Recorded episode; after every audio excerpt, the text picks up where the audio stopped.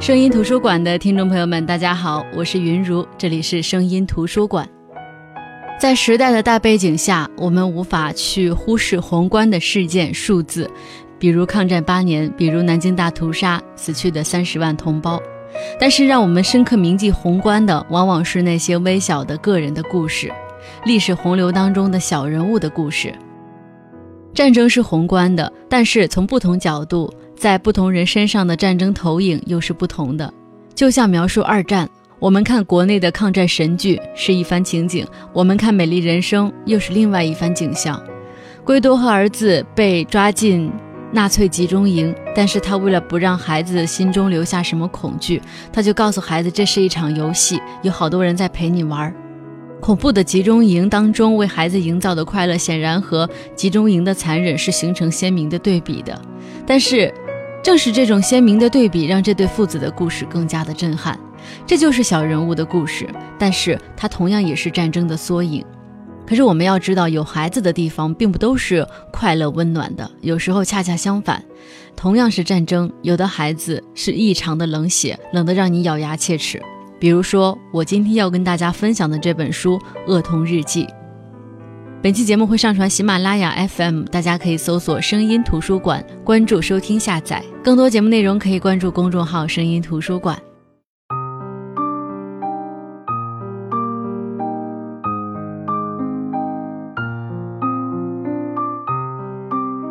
《恶童日记》是匈牙利作家戈塔克里斯多夫《恶童三部曲》的代表性的作品。《恶童三部曲》指的是。我们今天要分享的这本书《恶童日记》，还有他的第二本书《二人证据》和第三本书《第三谎言》，这三本书在内容上都是上下关联的。如果说合在一起呢，是一部非常优秀的长篇小说；那分开呢，又是各自能够单独成立的。《恶童日记》这本书呢，是作者克里斯多夫在一九八六年的时候，他的第一本书是处女作，当时是在法国出版。一出版呢，就震惊文坛，获得了欧洲图书奖。那紧接着呢，《二人证据》和《第三谎言》也就接着出版。到现在被称为“恶童三部曲”的这三本书呢，已经被翻译成了三十五种语言，在全世界各国出版。克里斯多夫的小说呢，这三本其实是很有代表性的，给我们最大的感受就是冷漠。这种冷漠甚至让人觉得有点难以接受。一开始的时候。我还以为这是作者故意的，就是故意把那么一些不怎么冷漠的东西写到冷的透骨，让你看，哎，我可以写的这么冷漠，你行吗？但是我挺认同另外一种观点的，就是克里斯多夫这种冷漠的笔调，其实是一种智慧，也是骨子里或者说是生活里带出来的。就像有人评价的一样，他说，克里斯多夫一九三五年生于匈牙利的科泽格市，一九五六年的时候，匈牙利发生了暴动。她于是就跟着自己的丈夫避难去了瑞士，然后一直到今天，可以说在她呃少年到青年的时代呢，饱受了战争的苦难，乃至到现在都没有回去，可以说也是饱尝了思乡之苦，人生是一直在流亡的。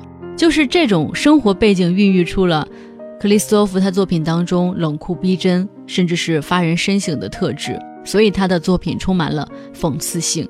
当然，这种讽刺性有一定的独创性，也从这种讽刺性当中，我们看到了一个作家在他作品当中展现出来的人性，可以说是一位极具代表性的当代作家。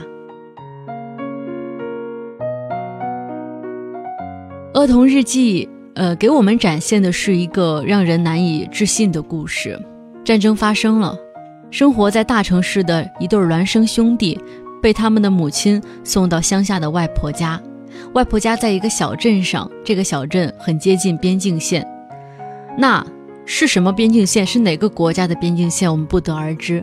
甚至是在这个故事里，作者写的这场战争也没有说明是哪一次战争，什么战争，我们也不知道这个故事是发生在哪个国家、哪个年代、哪个城市。我们不知道外婆叫什么名字，也不知道母亲叫什么名字。有时候，甚至我在想啊，就是说，作者克里斯多夫为什么要这样写呢？通常情况下，我们会觉得描写一个有可靠纪实感的故事，会更加引起人们的兴趣和共鸣。他为什么不这样呢？后来读完之后才感悟到，也许作者就是想通过这样的一种设定来告诉我们，其实所有的战争都是残酷的。这场战争和另外一场战争，这些人生活在哪一个年代、哪个国家，并没有实际的意义，没有什么不同的。那这对孪生兄弟被送到外婆家里，就在外婆家里住下来了。从此呢，他们就只能跟恶毒、吝啬的外婆生活在一起。这和我们自己心目当中、记忆当中的外婆是不一样的。这对孪生兄弟的外婆没有一点温情，外婆叫他们的时候总是叫他们“狗娘养的”，还经常打他们。而小镇上的人们对他们也非常非常的冷漠。那在这种情况下，这对孪生兄弟为了生存下去，就必须学会去适应环境。所以说，他们开始训练自己，互相训练。比如说对打，就是你打我，我打你，训练到对挨打这件事儿完全麻木。这样的话就能适应外婆或者其他人对他们的殴打，不管多疼，他们都能忍受，因为他们已经麻木了。他们也开始互相对骂，怎么难听怎么来。所以后来呢，无论外婆或者其他人对他们骂的多难听，他们也没有什么反应了。他们训练自己适应这种被殴打，练习忍受皮肉之痛。从这本书当中我们可以看出来，他们之所以练习皮肉之痛，用对打的方式来练习，是因为在他们看来，这种来自外婆或者说是其他人殴打的皮肉之苦。和源于大自然本身带给他们的，比如说我们摔倒了、擦伤了、摔伤了，或者说天太冷了、太热的带给我们的这种皮肉痛苦，在一定程度上是一样的。他并没有感觉到外婆打我一下和我摔倒一下有什么不同。所以说他们在适应这种环境的同时，在天灾和人祸之间，他们划上了等号。这是给《恶童日记》中间的这个“恶”字埋下的一个伏笔。就是因为这两个人在这样的环境下成长，他们对其他人的感情和同理心，被他们无意识的换成疼痛的程度。因为外婆和别人经常辱骂他们，所以他们就互相辱骂自己，练习这种心灵之痛。他们希望能够快快适应这些辱骂或者说是伤人的这些字眼，多难听都能适应。所以说，同样的，通过这种练习呢，他们。很快的适应环境，当然，他们也必须训练他们自己来适应在乡下的这种野孩子的生活。他们训练自己去拾柴火、去捕鱼、去采摘食物，还练习乞讨，怎么进食，反正就是怎么残酷怎么来，怎么冷漠怎么来。而这本书在描写或者说是展现这些孩子，这两个孩子怎么训练自己的。细节的篇章当中，就是把那些我们觉得不可思议的事情写得特别特别的正常，特别自然。通过这种反差来展现出不可思议的冷漠。作者克里斯多夫用这种扼杀所有孩子童真和柔软善意的这种笔触，用冷漠接近残忍的手法去描写战争和动乱带给这对双胞胎从内而外的质的变化。我觉得是特别残忍的。就像我刚才说，他们练习这种忍受心灵之痛、互相谩骂的时候，当这两个兄弟渐渐习惯了不堪入耳的这种谩骂的时候，只有一样东西能够让他们的内心没有办法平静，那就是他们对于母亲的思念和之前他们享受过的母亲对他们的爱和温柔。当他们想起母亲的爱，想起母亲曾经叫他们说“我的小宝贝”的时候，冷酷坚强的内心会瞬间的软化。他们也会忍不住热泪盈眶，这是我在书中看到的，在他们自我训练的过程当中，他们唯一的还有感情的一种表现。他们渴望母亲的爱，在外婆家的日子里，这种环境大环境都是冰冷的，所以他们也不得不冰冷。但是呢，他们心底里其实是有一丝的爱和期盼的。但是在他们适应环境的过程当中，怀念母亲的这份爱带过来的代价是非常沉痛的，会让他们很痛苦。因为想到母爱的温暖，你再看看现实的残忍，他们不能再享受母爱，他们只能忍受现实。所以每次想起母亲，他们就痛苦一次。后来为了不痛苦，他们决定必须割舍，忍痛割舍，与过去与他们怀念的那种跟母亲的感情彻底决裂，以此来适应现在的生活。所以他们也开始了最残忍的练习，他们就是不断的说：“亲爱的，我的爱，我爱你们，我的小宝贝。”这些是我们在跟很亲密的人，比如说跟爸爸、跟妈妈、跟孩子、跟丈夫、跟妻子说的一些很亲昵的话语。这些话语表达的是很丰富的感情，但是他们不断的去说这些话，让自己听到这些话或者说出这些话的时候，都感觉是习以为常的。就像我们生活当中也有这种感受，当我爱你这种话说的特别多的时候，它就失去了原有这句话所表达的那种情感，或者说是意义，它就变成一句非常普通的话了。所以，这两个兄弟不断的练习这些温情的话，让这些温情的话变成一句很平常的话。这些话说出来，听到之后再也激不起他们内心的波澜，他们的心彻底变成死灰。变得很冷酷，变得没有一丝温度，所以就有人说，在看这本书的时候，在所有的事情当中，虽然说很冷漠，但是还都能忍受亲情和对于爱的渴望的泯灭，心的死去，才是作者给的这种最残忍、最让人痛心的铺陈。他们去训练自己，呃，乞讨，然后进食，就是多长时间不吃饭。在这本书里，我们能够看到，他们是为了模仿他人的行为，他们想要知道，当自己这么做的时候，别人是什么反应，以此来做出判断。所以说，就这样，他们通过种种练习，逐步建立起了一种和环境相适应的生存理性。他们的各种行为都受这种理性的指导，而他们的行为也没有一点点的感情层面的考量。这种理性可能有时候会帮到他们，比如说邻居小兔子和森林里的逃兵。但是更多的时候，这种生存理性蔓延到生活的方方面面的时候，让他们变成了小镇上的危险人物，变成了邪恶的儿童，就是没有任何的善意，没有任何的感情。他们曾经威胁邮差去杂货店偷窃，他们勒索神父，但是他们做这些事情都是有原因的。只是在我们看来，这些人、这些事情都只不过是人们在漫长的生活当中的一件。可好可坏的事情，并没有非得让你去惩治他们的时候。但这两个兄弟在自我训练的过程当中，形成了一种以恶制恶的逻辑。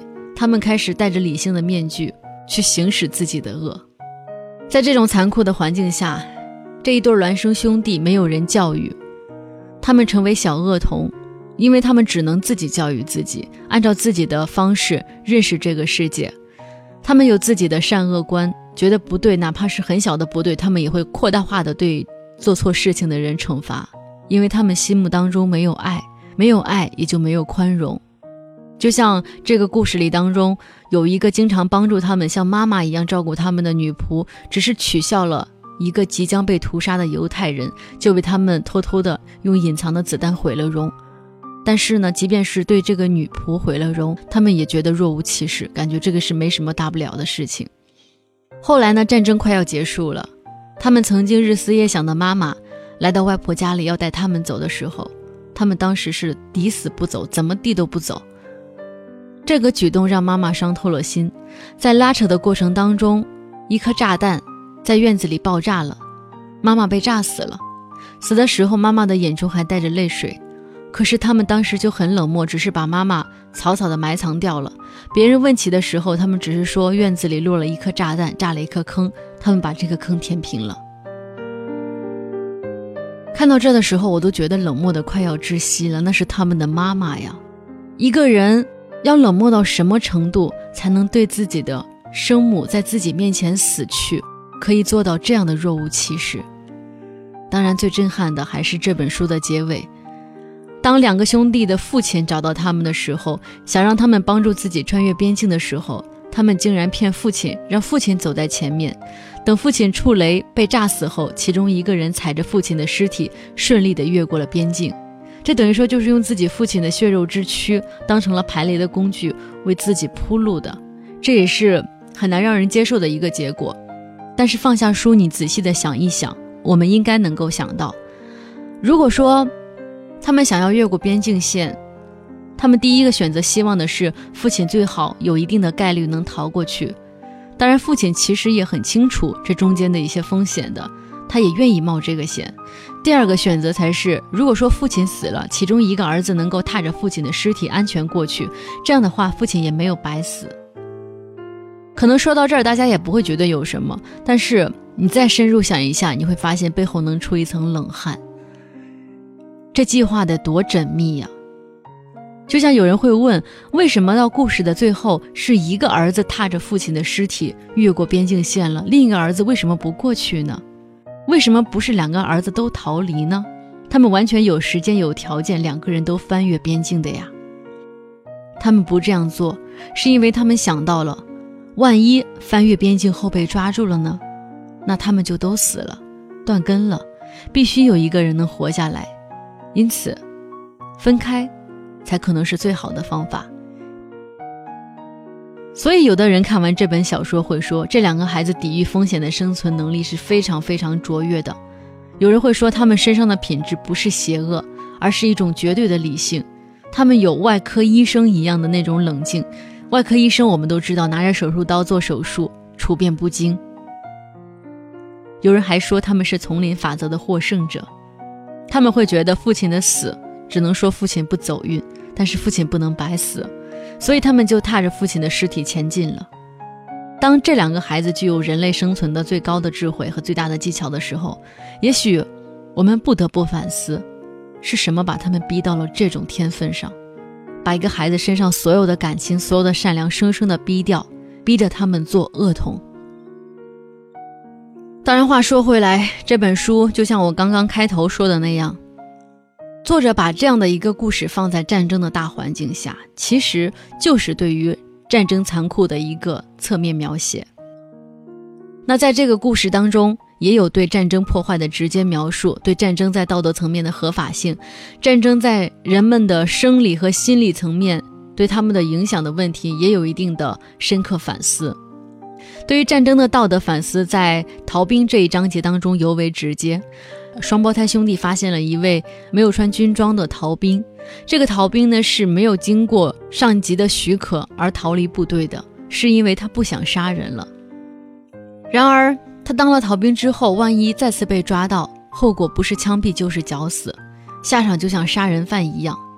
我们可以想象一下，这个战争把人逼得还真的是从他不想杀人的初衷，到你如果逃了被抓到以后，像杀人犯一样的下场。这种简单逻辑推演的背后，其实就是战争在道德层面上的一种荒诞。而这个军官的角色，我觉得作者并没有讲清楚他背后有什么故事，他只是通过双胞胎兄弟观察到的事实，给我们勾勒出了这个外国军官的形象轮廓。首先，他在这个故事当中让孩子们去鞭打他，在他身上撒尿，就好像是一个受虐狂一样。但是作者也从这些反常的举动当中，这些细节当中也透出了军官其实内心是饱受折磨的。由此，我们也能够感觉到战争对于人性的扭曲，战争在心理层面对无论是杀人者还是被杀者造成的影响。当然，对于战争造成的对于城市或者说是小镇的物理性破坏，作者在这本书当中的描述。是更加的直接的，更加的不加修饰的。比如说有这段文字，他说：“那些我们在高处看见的黑柴堆，其实是一堆一堆被烧焦的尸体，有些烧得非常彻底，只剩下骨头；另外一些只是微微的烧黑而已。这里有好多尸体，大人小孩都有。我们认为他们是先被杀死，然后才被堆起来，烧上汽油，放火烧掉的。”这段描述是没有任何感情色彩的。读起来感觉很冰冷，但是他描述的是挺让人恐惧的这种场景的。而我们认为他们是先被杀死当中的这个我们，指的就是双胞胎兄弟。等于说这个描述是通过他们的描述去展现给我们的。虽然他们的描述是很直接，没有任何感情色彩的，但是正是这样才会更让人害怕。弱肉强食呢，是整个自然界的法则。动物为了活下去，要学会残忍；而人呢，就要学会面对残酷。战争本身就意味着弱肉强食，所以要想适应残酷，还真的要学会更加的残酷。好像以暴制暴，以恶制恶，这些词都是这个道理。在书中战火连天、食物缺乏的背景下，在轰炸、屠杀、虐待不断上演的背景下，这一对双胞胎兄弟，这两个弱小的孩子不得不学会自己长大，他们也不得不努力的活下去。当然，这活下去里面包含了一种勇气、智慧、残酷、邪恶、冷漠，而这中间残酷和邪恶是他们对待事物的方式。正是基于这个，还有人有这样的评论。他们说，在这本书里，其实外婆是爱这两个兄弟的，这种爱不被任何人理解，看上去有点残酷，但是这两个兄弟是深深的感受到了。因为作者交代，外婆经历了两次战争，她的一生都在罪名和冷酷的社会舆论战争的硝烟下活着，但是她甚至比别人活得更好，她的内心是孤独的。残酷的社会让这个女人学会了一切可以让自己活下去的本领。她甚至已经不像一个女人了。其实，我们都知道啊，人人都会为了自己想得到什么，为了活下去，露出最阴暗的一面。对于孩子来说，或者说是对于受外婆影响的这些孩子来说，也许会更加明显的表达出来。但是这没什么，在这样的环境下，除了作者表现的这样，也许会有更多的恶童。但是我们必须要考虑。恶童之恶，真正的邪恶到底是什么呢？就像读这本书，很多时候我们不是因为沉重而沉重，而是因为轻松而沉重。如果说《恶童日记》描写的双胞胎在战争当中，仅仅是描写他们怎么可怜、颠沛流离的生活，他们被外婆虐待，他们很痛苦、很悲惨，那我们肯定会同情，会觉得很愤慨，但是我们很难产生反思，或者说是。更深层意义的剖析。所以说，这本书最让人深思的不是绝境当中的痛苦，而是他们在绝境当中如何适应环境，用更加残酷的方式适应环境。这在我们的生活当中也具有普遍意义。只有当事情变得不合理的时候，我们才会真正的去思考：哎，事情为什么不合理？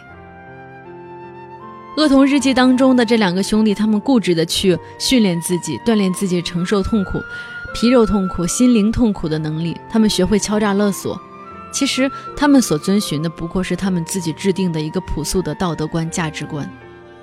而外婆教给他们的，以及他们后来抛弃感情、充满理性的头脑，就是让他们在战争、在残酷的战争环境下能够生存下去。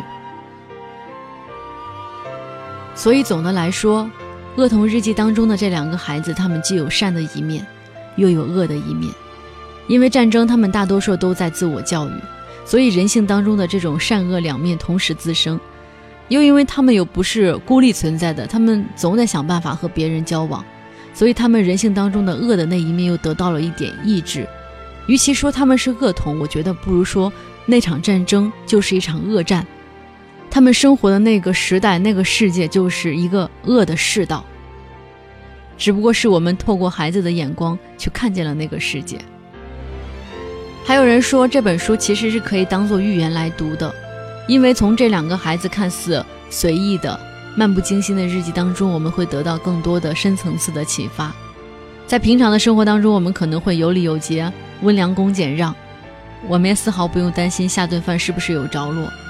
也就是说，我们现在的生活物质上是丰富的，但是我们可以假设一下，一旦我们周围的环境变化，比如说来了一场战争，比如说地震发生了，这个时候，我相信很多人都会挣脱道德的约束，用武力或者说是其他暴力的手段来为自己谋生。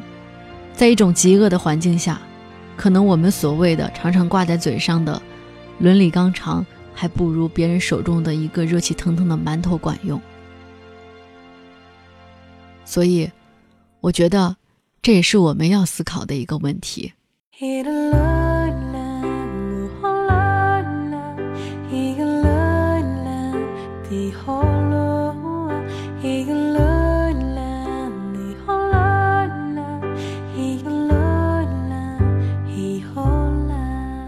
好的，这就是我们今天声音图书馆的全部内容。今天跟大家分享的这本书呢，是匈牙利作家。哥塔克里斯多夫的《恶童三部曲》的第一部曲《恶童日记》，像我们平常生活当中和平时代的我们，就这么当一个普通人这样生活着，我们可以享受生活。可是痛苦的活着，才能反思生活。当然，似乎没有多少人愿意去痛苦的生活。但是我们可以通过《恶童日记》，来看看我们平时看不到的一种生活。一直以来，我们认为理所当然的，或者说是我们我们向往的这种生活方式，只不过是在世界上，在地球的角角落落里诸多生活方式当中的一种。我们所居住的，可能还是这个宇宙多维空间当中的一个小小的维度。而通过书，我们才能够去窥探更多的维度。好的，我是云如，这里是声音图书馆。本期节目内容会上传喜马拉雅 FM，大家可以搜索“声音图书馆”，关注、收听、下载更多节目内容，可以关注公众号“声音图书馆”。我们明天再见，各位晚安。